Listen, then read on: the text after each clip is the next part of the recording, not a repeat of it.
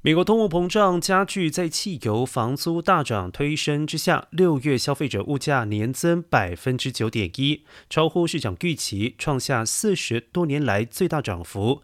美联储为了压制通膨，两周之后有充分理由再次大幅升息。根据劳工部数据显示，六月消费者物价指数 CPI 年增百分之九点一，超越五月的百分之八点六，以及华尔街预期的百分之八点八，创下了一九八一年十一月以来最高通膨率。这项数据粉碎通膨已经过顶峰的期望。美联储 FED 没有理由放慢升息脚步。美股开盘后，三大指数跌幅一度超过百分之一。